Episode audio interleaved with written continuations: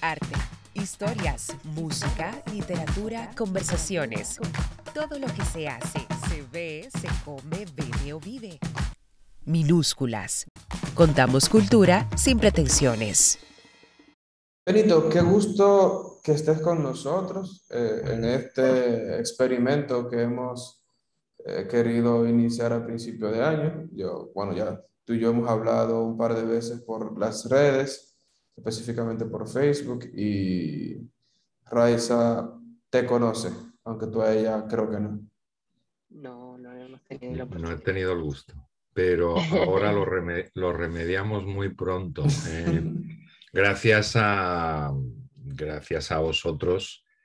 Eh, me encantan los experimentos y me encanta conversar. Así es que, pues creo que estamos en el sitio correcto los tres.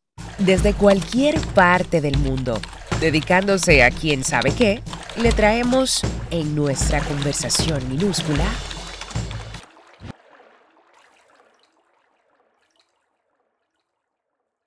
Benito, ¿qué estás leyendo actualmente? Pues, pues leo muchas cosas. Últimamente he estado muy interesado. Eh, hablamos, yo te hablo desde Carolina del Norte, desde Estados Unidos. Y últimamente he estado muy interesado en la historia, especialmente en la historia latina o hispana del país, que es una parte, que es una sección de la historia que aquí está bastante acallada eh, y, que a mí me, interesa fabulosamente. He estado leyendo muchos ensayos, o un buen número de ensayos sobre el tema, y hoy mismo terminaba, que de alguna manera está relacionado, porque, porque tiene que ver también con, los exilios latinos a Estados Unidos, hoy terminaba a las memorias de Reinaldo Arenas, ¿eh? Mm, eh, antes, que Anochezca. ¿sí? Que son, que son un, son un testimonio impresionante, ¿no? Tanto de, de, la Cuba que él conoció y padeció, como de su, luego su tránsito por el exilio estadounidense. ¿eh? Esas son dos cositas, digamos, inmediatas. Luego, pues no sé, mira, eh, estamos, te, te, hablo desde, te hablo desde la, desde la oficina, desde la habitación de los libros de casa y estoy rodeado de ellos, o sea, casi, casi mm, me, dan tentaciones de, mostrarte. ¿eh? Genial. Yo creo que puede ser parte del Sí, sí, perfecto. Sí. confianza. Pero no sé, em, eso ha sido, eso ha sido ¿eh? De, nuevo, sí, estas, esto, esto, este asunto, este asunto de este, este asunto de eh, la presencia latina en, en, este país se ha convertido en un tema casi obsesivo para mí en los últimos años, ¿no? Como llevo mucho tiempo eh, viviendo la mayor parte del año en, Estados Unidos. Y después de la mm, alarmante situación política que se vivió con la elección de ese loco mm, presidente anterior, no hubo como eh, una necesidad de rearmarse intelectualmente para, para reconocer y, darnos, darnos prueba de que sí pertenecemos, que somos parte de esta sociedad y, que, y de que además lo somos desde antes de que la propia sociedad estadounidense se constituyese. Así es que luego, como, como decía, como decía Bellier, eh, yo soy aquí profesor en una universidad pública del sistema de Carolina del Norte.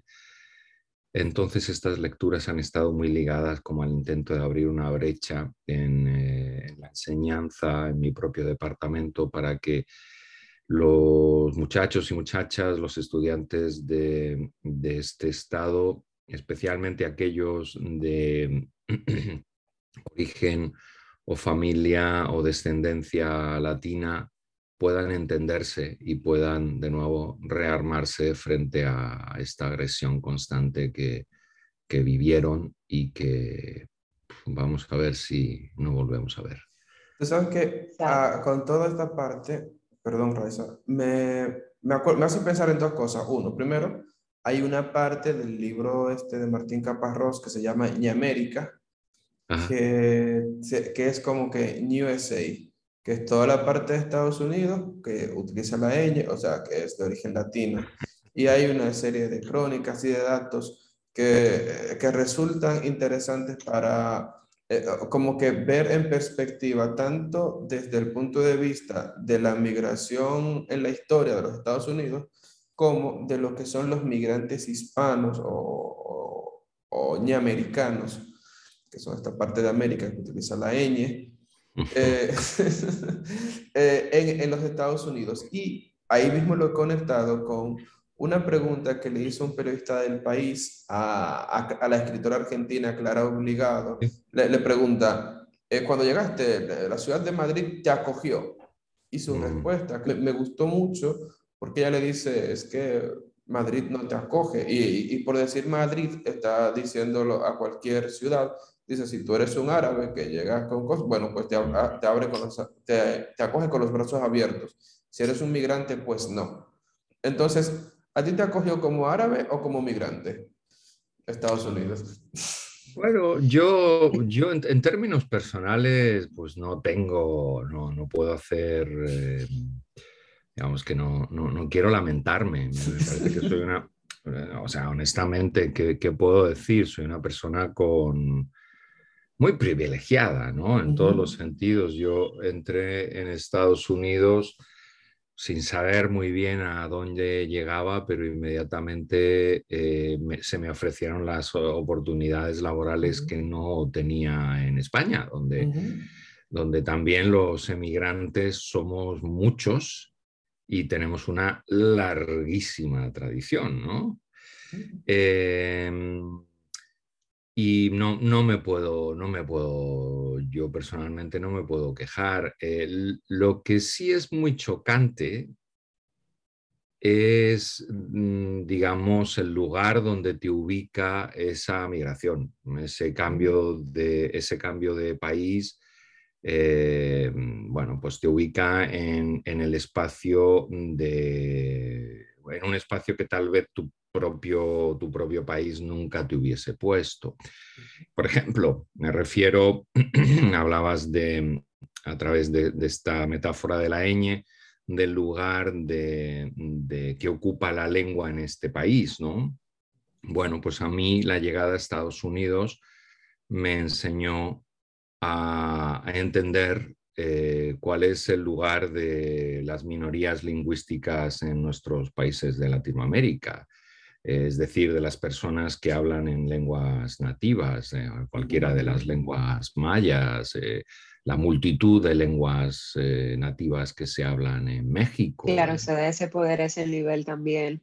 Claro. Entonces, bueno, pues ahí mm, hay una, mm, de repente, mm, esta llegada a Estados Unidos me abrió la visión a a las vivencias de, otras comunidades que en nuestros propios países son invisibles. ¿no? Leo también tenía por aquí eh, recientemente sacado de una biblioteca local un libro de una lingüista mm, mexicana, Yasnaya Elena Gil, que habla sobre mm, diversidad lingüística y hace precisamente énfasis en en esto que es invisible para, muchos latinos, ¿no? Y es que los llamados países hispanohablantes no solo son hispanohablantes, ni siquiera España, ¿no? Entonces, por ejemplo, yo, eh, mm, una de las cuestiones que me ha interesado mucho también durante años y que está conectado con, esta, con este otro tema del que comenzaba hablando, ¿no? La historia latina de Estados Unidos, me interesó mucho también el lugar de las autoras, de las poetas, de los poetas eh, inmigrantes eh, en España, especialmente los latinoamericanos, que son muy abundantes, que tienen y han tenido desde, me atrevería a decir que desde antes de que de que hubiese una distinción clara entre Latinoamérica y España, ¿eh? desde época colonial han estado presentes en la literatura y que sin embargo no tienen, no, no, reciben reconocimiento, ¿no? se hacen invisibles, eh, quedan, a mí me gusta utilizar una metáfora de la jerga mm, burocrática de la migración, ¿no? quedan indocumentados. ¿no? Y trabajé sobre el tema con, mucho gusto. Hice una, primera muestra que se, que se, publicó con el título de Extracomunitarios, nueve poetas latinoamericanos en España, que no trataba de ninguna manera de ser una muestra de poesía que abarcase la enorme variedad de voces, pero que sí quería llamar la atención sobre, digamos, esos marginados dentro de nuestra propia lengua, dentro del país eh, en el que trabajan y viven y que a veces los trata con una mm, eh, ambigua les da una ambigua recepción, ¿no? Como el caso que mencionabas de Clara Obligado. Em, yo recuerdo una persona que creo que trabajó con ella en los años 80, recién, o al poco de, haber llegado a Madrid, era Mario Merlino, un poeta, un poeta de, origen argentino que falleció eh, en Madrid eh, y que como ella comenzaron a abrir espacios que hasta entonces en España no tenían, no tenían lugar. Eh, bueno, sí, comenzaron a dar talleres por todos lados, eh, realmente un montón de talleres de poesía y talleres de... Un poco, porque eso sí es algo que yo he visto que ha ocurrido un poco, ya más refiriéndome a España. Dos cosas. Primero, esta idea de que lo Latinoamérica, ver la Latinoamérica como un, un gran país, a veces solamente diferenciado tal vez de México. Yo notaba, por ejemplo, que pasa mucho en páginas web de, España, te pone, eh, diga de dónde es, México, Latinoamérica, Estados Unidos. Y de repente eh, tú tienes que Latinoamérica como demarcación geográfica es amplísima, nunca va a ser, por ejemplo, hay, diferencias marcadísimas entre, por, entre los dominicanos y los argentinos, entre los chilenos y los cubanos, y seguimos siendo de Latinoamérica, y que lo único que nos une, ni siquiera la historia, sino más, más bien cierta cercanía lingüística, aunque en el caso de los que estamos en el Caribe, tenemos mucha mayor influencia de, herencia africana, por decirte algo. Entonces, en España pasa por un lado esa parte de la unificación de, de todo en una gran región, la latinoamericana fue siempre como que una... Y bajo el mismo concepto de latino o latina. Sí, sí, sí, sí, es totalmente igual. Y, y, lo otro, entonces, y, ahí es como que donde quiero llegar, es que independientemente de esa parte, sí hubo una, la, la forma como que de superar todo esta, este concepto, eh, incluso despectivo, que era el, el concepto del sudaca, que incluía a, a todo el emigrante latinoamericano, en el caso de España, y eso me, y, que tú lo has trabajado tanto en esa antología como, si no me equivoco, tienes otra antología que aborda directamente el concepto de, del sudaca. Em, y es la cuestión de que justamente ocupar espacios en la cultura ha ido primero desmontando ciertos estereotipos en torno al latinoamericano y abriendo la posibilidad de un diálogo cultural más rico. Claro, eso también influyó un poco la crisis de España, que eh, digamos que económica, económicamente acercó a los dos pueblos, porque se disparó la, la migración de España a otras, otras latitudes, entre ellas Latinoamérica, y eso también generó como que unos vínculos interesantes de explorar.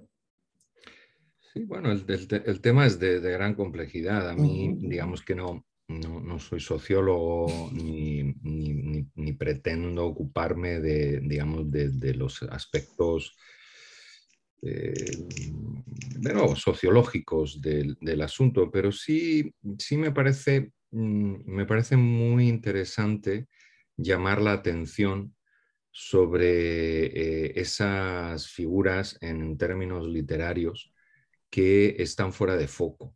Mm, esta parte, mm, esa parte me, mm, digamos que es eh, para mí una, una, especie de misión literaria, en el sentido de que me ayuda a explorar, a navegar el, el amplísimo mundo de la escritura eh, desde perspectivas eh, desafiantes, ¿no? Porque, digamos, que si algo caracteriza a, estas personas que están escribiendo desde otro lugar es precisamente la originalidad forzada de sus propuestas. Entonces, por otro lado, esto lo enlazo con la, con la pregunta o el comentario que hacía sobre mi propia experiencia en Estados Unidos. Por otro lado, eh, eh, también está este buceo en, el mundo de la inmigración y de eh, cómo estar eh, desplazado, estar en otro lugar, mm, se convierte en literatura. Ese buceo me ayuda, me ayuda a entenderme en términos personales, es decir, que tiene que ver con un intento de crear una tradición eh, en la que me reconozca, porque mm, digamos que mm, pues, que eh, es, fundamental trabajar eh, a favor de, aquello que, que sentimos en primera persona, pero que va mucho más allá de nuestra experiencia individual. Sabes que yo, yo conecto esa, esa idea de, reconocerte con algo que leía acerca de tu entrada al, al, mundo de la literatura de una manera un poco más sistemática, que tal vez en determinado momento tú y otras personas entraban en conflicto con cierto canon o ciertas formas de, del quehacer literario, ¿no? Sí, bueno, em, yo en los años 90, a principios de los años 90, ni soñaba en la posibilidad de que iba a dar un salto de continente. Yo crecí hijo de padres eh, obreros em, que crecieron en una situación durísima en la España de Franco, en la España de la posguerra, eh, con la tremenda suerte de poder educarme en la universidad, pero de manera completamente inesperada, porque digamos que fue la revolución que impuso los primeros, la primera década de la democracia española y en concreto los gobiernos socialistas que mm, eh, tuvieron el control del poder, los que abrieron la puerta a personas como yo a, la universidad. Em, entonces, em, efectivamente, en aquellos años en España había una un pacto, un, pacto de, mediocridad en torno a lo poético que eh, imponía la idea de que había que fingir normalidad para mm, contentar a una lectora, a un lector hipotético, inexistente en realidad, una invención de la propia poética. Y Mm, además, e, e, esta idea, estas poéticas, estos parámetros eh, no nos daban cabida, ¿no? Yo siempre me acuerdo al hablar de, estas, de estos detalles de una cita que encontré muchos años después en Los Detectives Salvajes de Bolaño, eh, que viene a decir algo así, a los, a los niños, a los niños eh, pobres siempre nos quedará la vanguardia, ¿no? En el sentido de inventarse un reto capaz de transformar ese espacio que se impone como canónico. Em, y e, esa fue, digamos, eso es lo que me tocó en, los años 90, ¿eh? Eh, la reivindicación de unas poéticas em, que se maltrataban porque no fingían normalidad y, después, mm, desde mi propia práctica de la escritura, eh, una indagación en unas lógicas, en un tipo de propuestas que no se conformaban con lo que los mm, mandamases de la poesía eh, en castellano en España nos decían que, era toda la tradición eh, del país, que, es, una, mentira sostenida por la repetición en todos los círculos académicos y, en fin, ¿no? Pero bueno, pues ahí participé, como bueno, muchas personas de mi generación en, digamos, empujar en, en dirección contraria. Además, y esto se enlaza de nuevo con la conversación sobre las personas que venían de otro lugar, yo tuve la suerte de que em, eh, comencé a, digamos, eh, en este aspecto de la socialización de la escritura, de la poesía, que ocurrió en mi caso en los años 90 en Madrid, ocurrió junto a muchísimos compañeros y compañeras, amigos eh, latinoamericanos. Entonces, Em, inmediatamente, mm, bueno, poco después también reconocí que, de alguna manera mm, esta alianza con lo, entre comillas, extranjero era una forma de inventar un camino. Hablando de esa invención, ah, perdón, Raiza, dale, dale. ¿Eh? Voy yo, como No,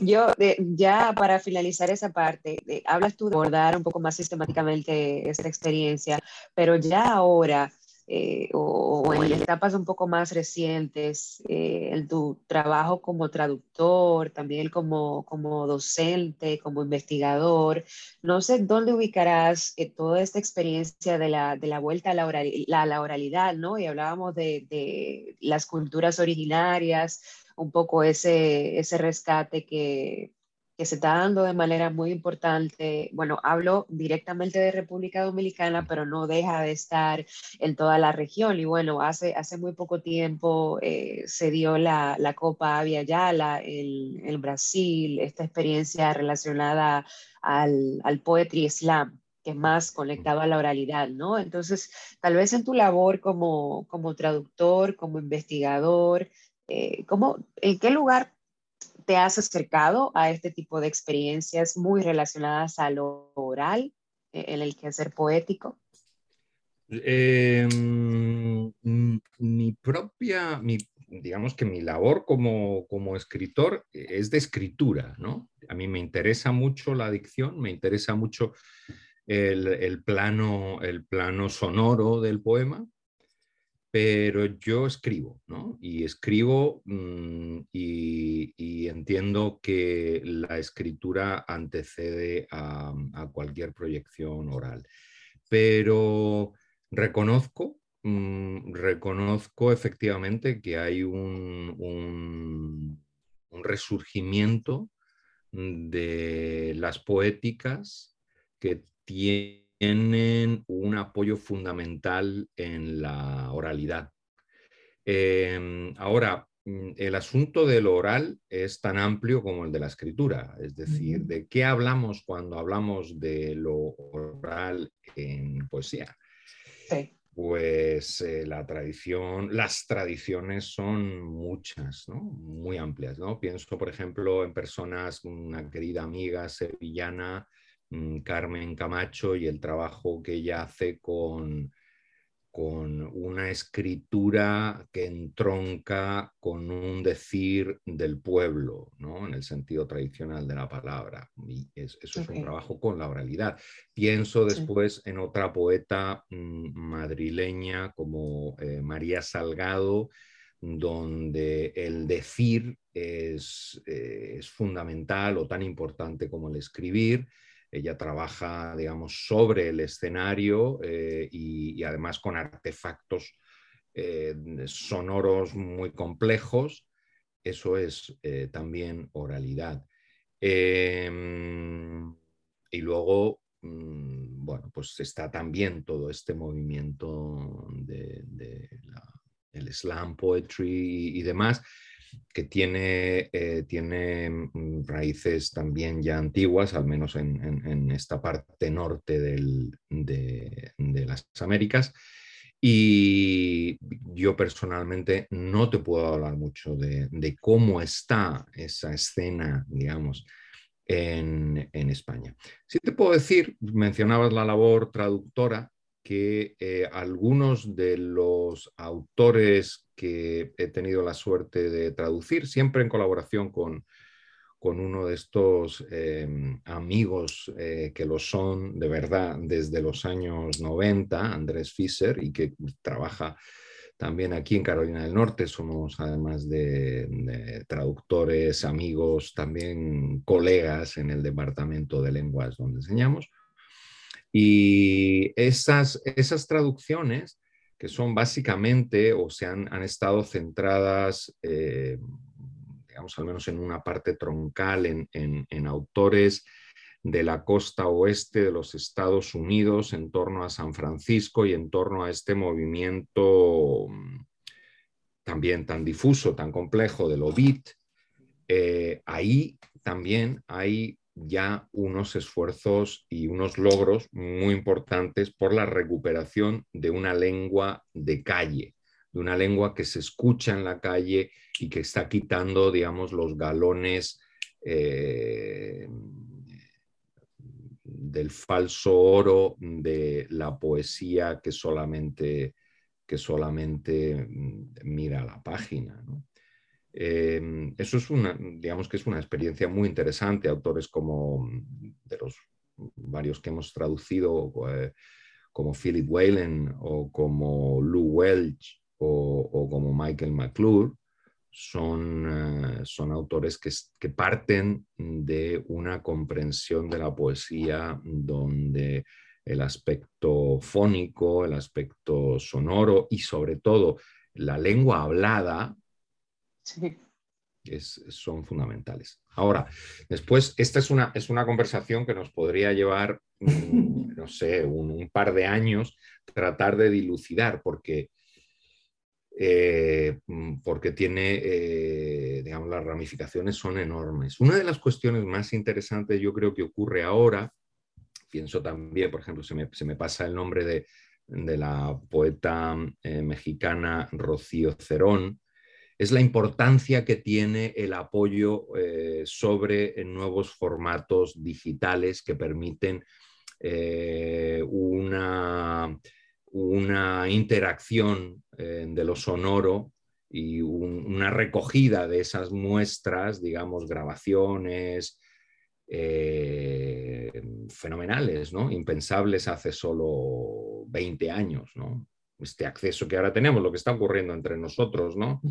Nos podemos conectar, podemos grabar lo que estamos diciendo y esto en manos de las personas que experimentan y, experimentan sistemáticamente, pues da lugar a, a, obras pues, muy significativas, ¿no?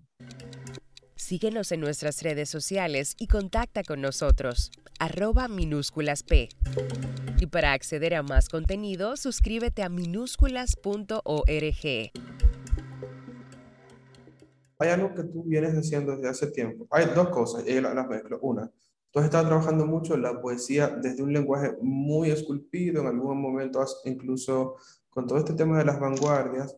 Eh, prácticamente es un tema obligatorio. No, me imagino que ya tiene que ser como que el, el, el tema que, que, siempre sale en conversaciones contigo, que es todo el estudio que hiciste sobre la obra de Juan Larrea y que Juan Larrea vinculado a Vallejo, su relación con Bolaños y todo este tema del surrealismo Machu Picchu, me parece que, era, que, es como, que, como lo llamaba. Entonces, toda esta parte digamos, y tú lo acabas de mencionar hace un rato, te influyó toda la cuestión de, de las vanguardias, entre ellas eh, obviamente el, surrealismo. Entonces, ahí en uno de tus ensayos dices que citas este texto de que el entender al sujeto equivale a entender el mundo y viceversa, entender el mundo equivale a entender el sujeto. Pero luego en tu, en tu poesía puntualmente, y ahí es donde hago la vinculación, tú dices, por ejemplo, utilizando texto, eh, palabras, términos bastante técnicos, eh, y lo hago así porque el lenguaje, o sea, hablas sobre tu relación con el lenguaje y, la forma de comprender el mundo. Entonces, lo que se me ocurre preguntarte es, ¿de qué manera un poco la, tu abordaje de, de, las imágenes, tu abordaje de, la lengua como artefacto permite reconstruir una especie de mito sobre, sobre el mundo? O sea, como que una, no quiero, decir, no quiero irme tan lejos a la idea de mito fundacional, pero sí es como si estuvieras reconstruyendo un mito alrededor de lo que somos como, como mundo, por, no decir humanidad, que suena tan pomposo. Bueno, sí, es digamos que haces una pregunta verdaderamente, eh, digamos, de fondo, ¿no? Lo que, lo que, me, parece, lo que me parece fundamental eh, mm, es de alguna manera eh, que la poesía es una mm, puerta de entrada a esta posibilidad de imaginar el mundo, de imaginar los mundos y de imaginar nuestra situación en ellos. Eh, además, eh, es una posibilidad que podemos hacer desde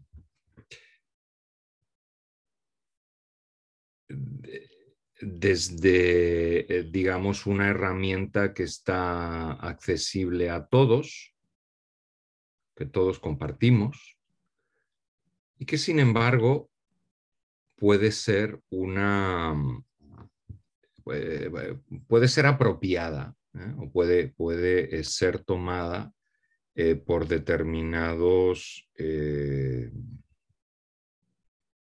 visiones o mensajes o eh, entendidos con los que llegamos a comulgar antes de ser consciente de, que hay posibilidades alternativas. Em, el, una de las cuestiones que para mí eh, era y sigue siendo verdaderamente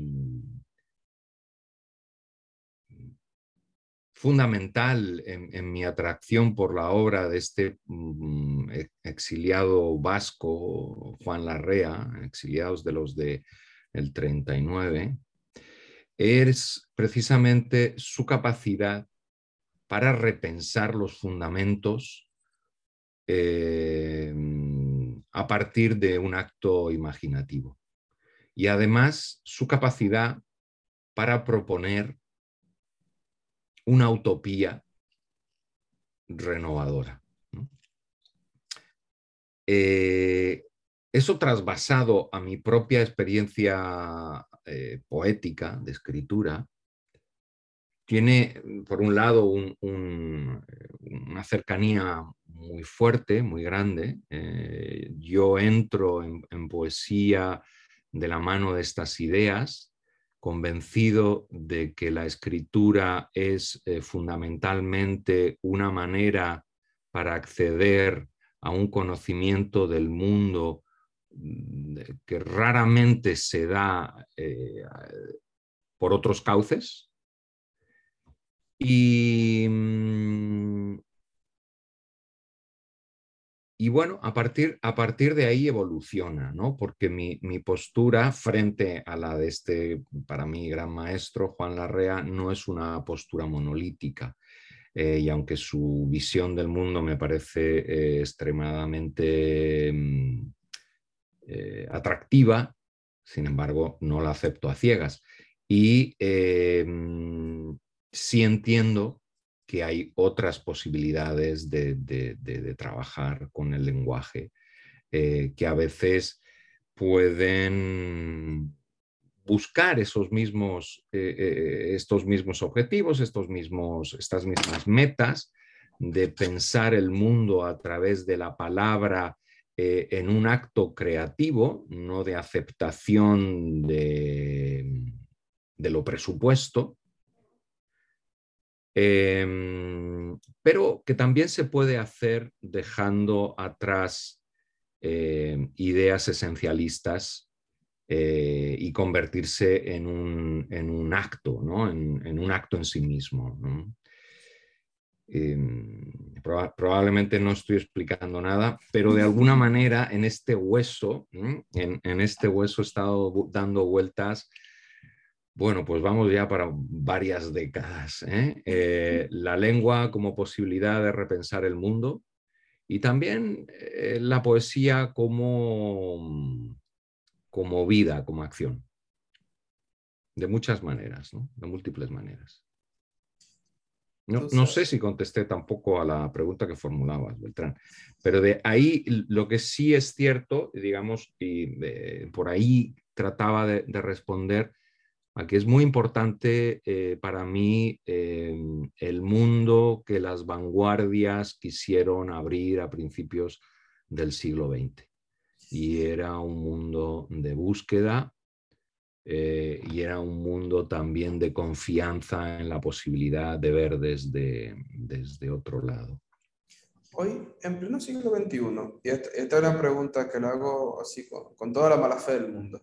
Este, no, eh, eh, el, en pleno siglo XXI, donde hemos visto como que un montón de cambios y que ya la norma es como que lo, lo cambiante, ¿tiene algún sentido por ejemplo, la idea de vanguardia. O sea, en, a principios del siglo XX, la primera mitad del siglo XX y quizás hasta los 60, 70, los niveles de, de, represión en los que vivían nuestras naciones eh, tal vez exigían eh, esta actitud eh, rompedora de, romper con todo, un poco romper con el lenguaje, romper con la imagen, romper, en fin, y, y, a veces se caía en ideas que, rayaban lo incomprensible, como esta idea del pintor que se la robó a, un periodista mexicano, se llama Mauricio José Schwartz, que él, él citaba a un pintor que su idea era pintar el infinito, y como él quería pintar el infinito, obvio, es imposible, pero eh, eh, la idea detrás de, de, esa misión era únicamente pintar cuadros sobre números y al mismo tiempo unirlos a, la grabación de una voz. Entonces tú, tienes alrededor, o sea, un hombre, un pintor que toda su obra es eh, una lista inagotable hasta que murió, solamente de números pintados y grabados en audio. Y esas eran sus exposiciones, lienzos y lienzos de números. Entonces, un poco en pleno siglo XXI, donde ya existen todas las herramientas posibles para crear nuevos artefactos en la obra, y tú mismo lo decías hace un rato cuando citabas a Rocío Cerón, ¿vale la pena hablar de vanguardia? Bueno, es, es una pregunta clave que se hacen, digamos, los teóricos, los especialistas, digamos, que tienen capacidad crítica mm, sobre el tema. Eh, por un lado, eh, digamos que la modernidad, la, actualidad, perdón, ¿no? el, tiempo presente es una crítica a fondo de la propia idea de vanguardia. Pero para mí, la, parte que, realmente me parece desfasada o, mm, criticable de la visión de las vanguardias no es la de la ruptura, sino su énfasis en, en una visión eh, con elementos universalistas y, unitarios, ¿no? O sea, pienso las grandes, que es, finalmente el punto donde las vanguardias se daban la mano con la idea de progreso. las vanguardias, digamos, asumían este papel de ruptura con el pasado porque pensaban que tenían un presente mejor, un presente Mm, con, una capacidad de, superación de lo que había mm, pasado hasta ese momento en la historia del arte, incluso en las sociedades en las que, de las que surgían. Mm, a mí me parece que eh, una de las ideas más revolucionarias del último medio siglo es la aceptación de, y la validez de lo que no quiere ser de validez total.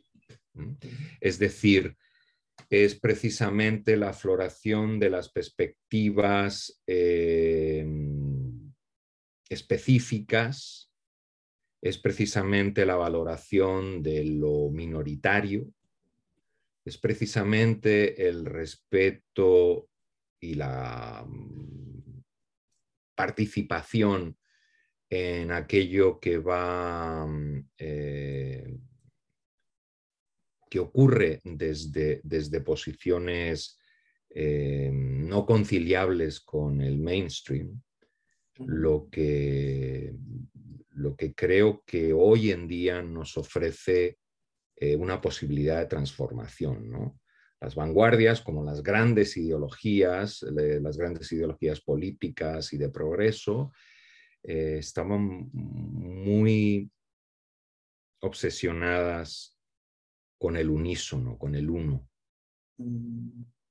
Y en caso de la REA eso es, eso es absoluto. ¿no? La, REA como, como, un gran utópico está tremendamente interesado en una especie de convertirse en uno, de, incluso de la humanidad. ¿no?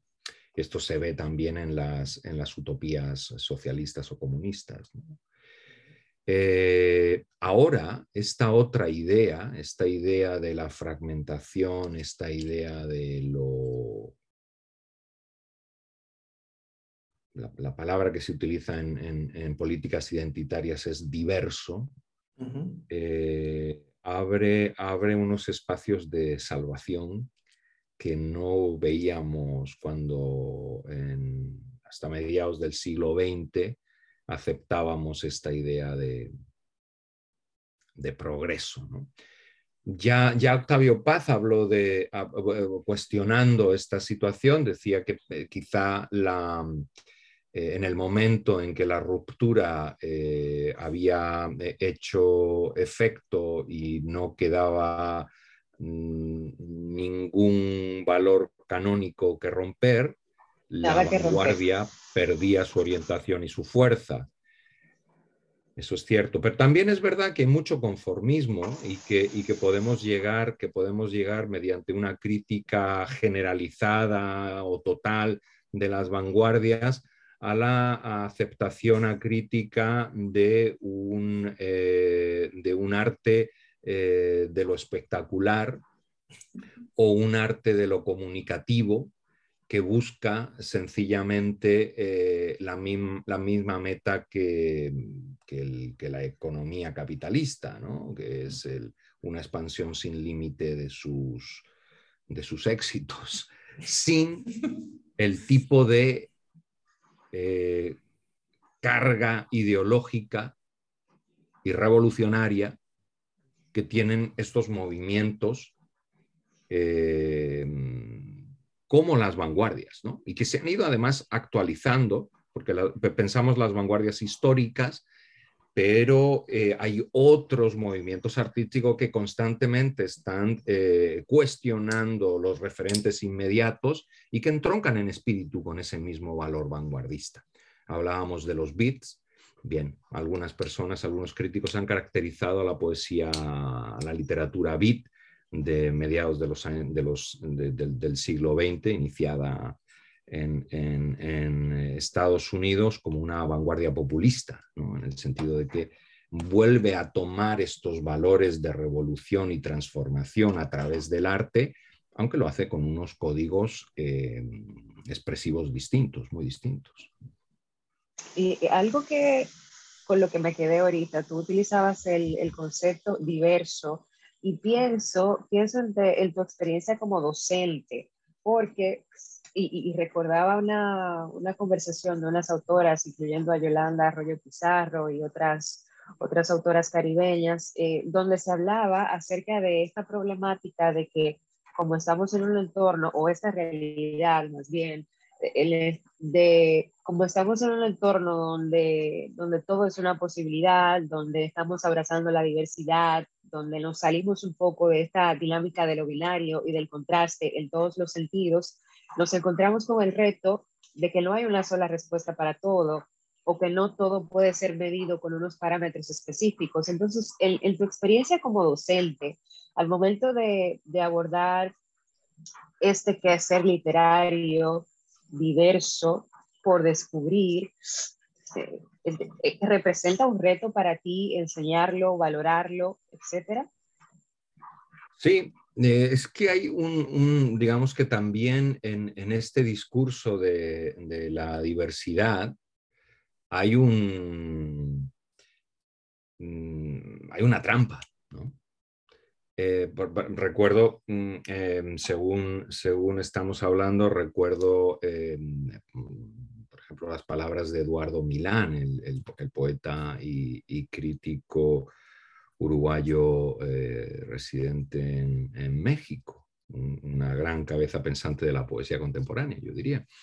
Em, eh, y él, habla, digamos, de eh, los riesgos de ese todovalismo, ¿no? de esta posibilidad de que por falta de criterio, de criterio crítico, se sancione cualquier práctica de escritura, cualquier poética, cualquier resultado por el mero hecho de estar presente, de formar parte de esta, esta diversidad.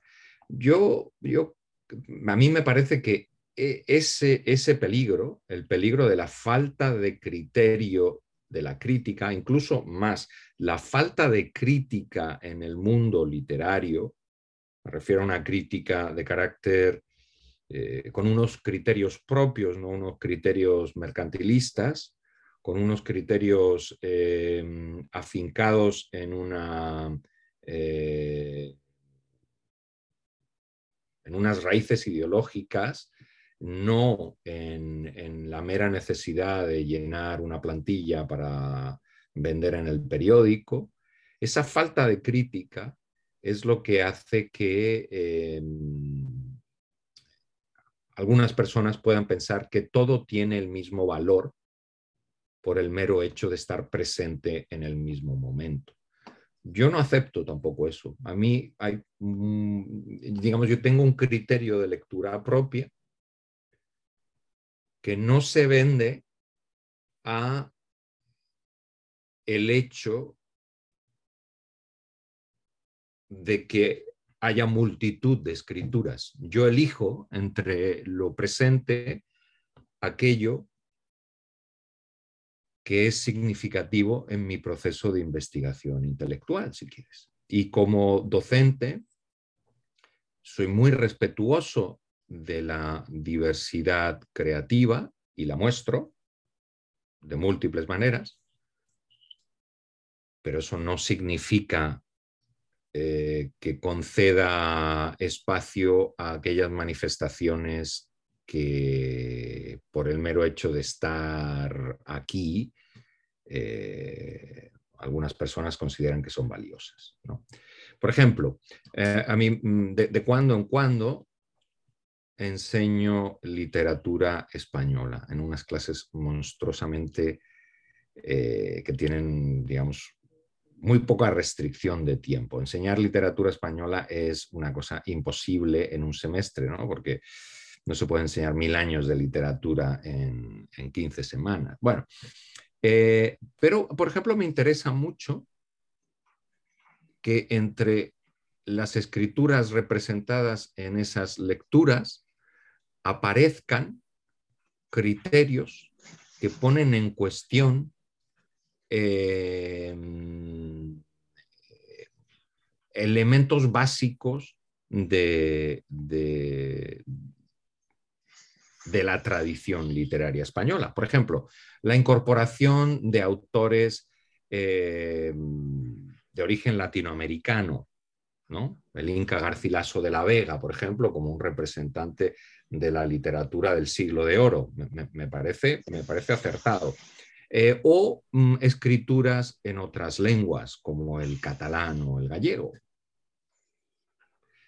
Eh, además de reconocer pues, la presencia de, la, de, la, mujer como autora, ¿no? que ahora es incuestionable, pero que hasta hace poco eh, estaba completamente o sea, era frecuente que, que, hubiese una especie de prohibición de la aparición de autoras como figuras canónicas de la literatura en España, ¿no? salvo excepciones.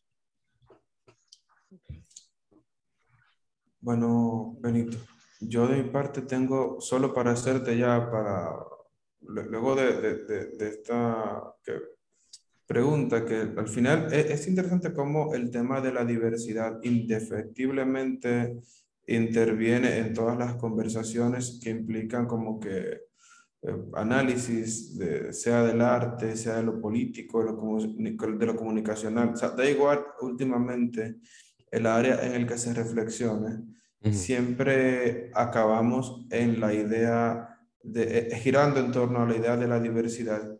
Y yo creo que es bueno que, que pase, creo que es, que es positivo que, que nos estamos planteando esto, porque justamente tú lo acabas de decir, hace un tiempo era no solo impensable, quizá fuera incluso risible, hilarante la idea de, de siquiera sentarse a discutir o a tomar en consideración el tema. O sea que algo puede que estemos haciendo bien en ese sentido. Sí, pues eh, vosotros además desde el Caribe es que estáis en un lugar donde, donde, esa, donde esa discusión es, digamos, sois ejemplos precisamente de, sois ejemplos precisamente de cuántas posibilidades pueden coincidir en espacios muy, muy reducidos. Eh, la, propia, la propia isla, ¿no? Está por un lado Haití eh, conviviendo. Eh, vuestra historia, vuestra historia, la superposición de, poblaciones em, y intentos, intentos constantes de reformar la, la vida a través de, pues esto, de llegadas de nuevas imposiciones, ¿no? Y eso, eso genera una, una, complejidad que, bueno, ¿no? ¿Quién, ¿Quién, puede negar mirando al Caribe que la complejidad es eh, una parte fundamental de, de nuestro presente? Pues te terminaría con una pregunta farándula, la típica pregunta de, de, programa pop cultural del tipo, Benito, ¿cuáles son esos tres autores que en este momento son, es imprescindible leer? Este, algo así para cerrar con esta nota rosa. No, yo, yo, puedo decir cuáles son, eh, cuáles serían los imprescindibles para mí, no sé, en este momento, pero en realidad, como decíamos antes, ¿no? Estos, estos caminos tienen que ser, tienen que recorrerse de manera personal. ¿A dónde quieres llegar? Bueno, pues si quieres llegar al, centro de, de, Santo Domingo, pues tienes que tomar un autobús, pero es que si quieres llegar a, a, Haití, pues tienes que tomar otro, ¿no? Pues en, otra dirección, tal vez, ¿no? Yo no sé. Mm, autores fundamentales. Mm, he mencionado unos cuantos nombres, no sé, tal vez son, son, son autores, digamos, guía para mí. Eh, he hablado de, Eduardo Milán. Eh, hay, un poeta que en mi generación, no solamente conmigo, español, que, digamos, nos transformó la mirada sobre la poesía. Es un autor ya muy mayor, pero que sigue mm, trabajando con lucidez, que es Antonio Gamoneda. Ah, eh, mm, hay una persona muy cercana a mí con la que he estado trabajando muy intensamente en los últimos años, que es una poeta también caribeña de origen, que se llama Isel Rivero, una poeta cubana del exilio, em, que es, una autora, mm, con la que tengo una, una conversación que para mí es esencial, es fundamental. No sé si ocurrirá con todo el mundo, pero desde luego para mí lo es. Eh, y, no sé, hay grandes nombres de la poesía que tal vez por ser tan grandes a lo mejor no, no hace falta repetirlos. Y luego, eh, bueno, son, no sé, es decir, eh, podríamos, todos esos nombres esenciales los son normalmente en el momento en el que se habla y mm, te, menciono algunos, hablábamos de Juan Larrea, pero son nombres muy personales. ¿eh? No creo, Y de hecho, como hemos venido hablando, rehuyo precisamente eh, los lugares comunes. A veces caigo en ellos en el sentido de que son lugares de unión con, muchos, eh, con, muchas otras personas y porque son fundamentales para una época, para una generación, para unos entornos. Pero, pero, pero me gusta buscar debajo de, debajo de los, eh, de los lugares que ocultan a, los, a nombres y a obras de gran valor. Yo creo que es una trampita. Ahí, eh, que escuchando algo, eh, comentabas en una, en una entrevista, me parece, acerca de, de la importancia de, de, la importancia de la, digamos, de la, de la existencia de, de, publicaciones y de la difusión de la literatura para aumentar el conocimiento de la misma. En específico, tal vez de autores que no necesariamente forman parte de un canon, o que tal vez ni siquiera lo buscan, ¿no? Entonces ahora con esta eh, yo no, no, no, puedo marcarlo de que exactamente en este momento, pero ya sabemos lo que es una editorial independiente o lo que son entidades independientes o personas que están trabajando por eh, publicar, documentar otras cosas que se están haciendo fuera de un canon, ¿no? Entonces, eh, ¿sientes tú que pudiéramos decir que estamos en un buen momento en ese sentido? Porque, porque hay editoriales independientes que, que están haciendo este trabajo y, y, ahora con el mundo ¿no? interconectado, eh, pudiéramos decir que estamos en un buen momento en términos literarios en ese sentido. Desde luego, eh, estamos en un mejor momento que hace 30 años, en el sentido de que se ha roto el monopolio de mm, que algunas editoriales habían establecido sobre determinados campos en determinados lugares, porque esto tampoco era universal. ¿no? Eh, y sí, es cierto. Es decir, el, hecho eh, de que eh, vosotros digáis, bueno, pues yo tuve constancia de, de, la existencia de tu obra porque un editor de Madrid que, que, que tiene unos unos caminos muy particulares, eh, como es Chema de la Quintana y su amargor, pues llegase a la República Dominicana. No, no, me hubiese llevado otro editor, ¿no? En el sentido de que, eh, bueno, pues eran apuestas muy personales. Eh, eso es valioso. Yo pienso en el caso español y, y nombres como libros de la resistencia o mm, eh, hay un, pienso en una pequeña editorial también que viene de Sevilla con un trabajo personalísimo, los libros de la herida, o, pienso en una, en una mm, editorial de la que soy, digamos, mm, con, la que trabajo constantemente, Barasek, Barasek Ediciones, con un, con un catálogo personalísimo, eh, luego mm, pienso en, también en Estados Unidos como como Casa Vacía, que se hace desde, desde Estados Unidos con una visión muy particular, o Cardboard House, que es otra, otra pequeña editorial que trabaja con ediciones bilingües, o Quantum Prose, que es otra editorial muy cercana con la que hemos eh, publicado unas traducciones de la obra de Antonio Bamoneda al inglés. Todas estas, todas estas son apuestas muy particulares, ¿no? Y es muy bueno que existan, que estén ahí y que además eh, nos den cabida a los que todavía creemos que, que hay que explorar caminos eh, no necesariamente trillados. Y hay que persistir, Y hay que, hay que persistir, digamos, en esas búsquedas. Otras editoriales, en mi experiencia personal, no, no, nos, dan esa posibilidad. Yo he tenido trato con, a veces sí, a veces nos sorprenden, ¿no? Eh, con, eh, a veces ocurren estas cosas rizomáticas, donde algo que se supone que es institucional da cabida a algo que es verdaderamente contrainstitucional, ¿no? Y eso hay que aprovecharlo. Pero la apuesta, la mía personal, está siempre por trabajar con aquellos que de entrada apuestan por eh, abrir caminos, espacios nuevos. Como vosotros, ¿no? Sí.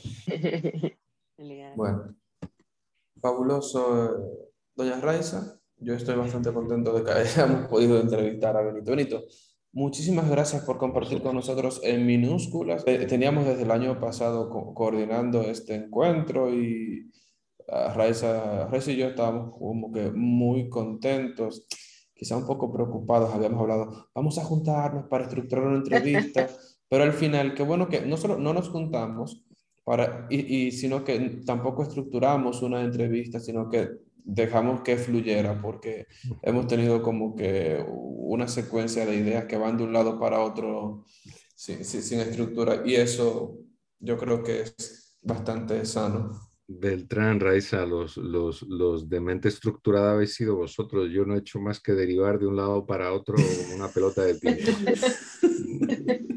Ojalá que tenga algún interés y, y, que la conversación mueva alguna neurona y conecte las conecte un poco y nos den el chispazo de, no sé, algún chispazo.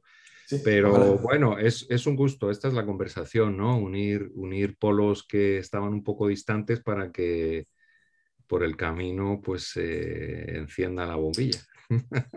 Fabuloso.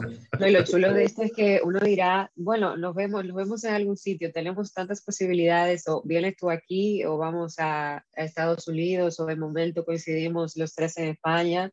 Todo es una posibilidad, ¿verdad? Ojalá, ¿no? Ojalá todo eso me suena fenomenal, pero pero es cierto, no es tan sencillo, son ocasiones que se dan una vez en la vida, ¿no? ¿Eh? O sea, una o dos o tres, pero si tenemos mucha suerte, pero Hombre, a mí me encantaría que la próxima vez que si nos ayuda San Lázaro, por ejemplo, eh, nos encontremos en, nos volvamos a encontrar en, Santo Domingo y podamos seguir esta conversación sin, necesidad de, sin necesidad de grabarla y con un vasito de ron.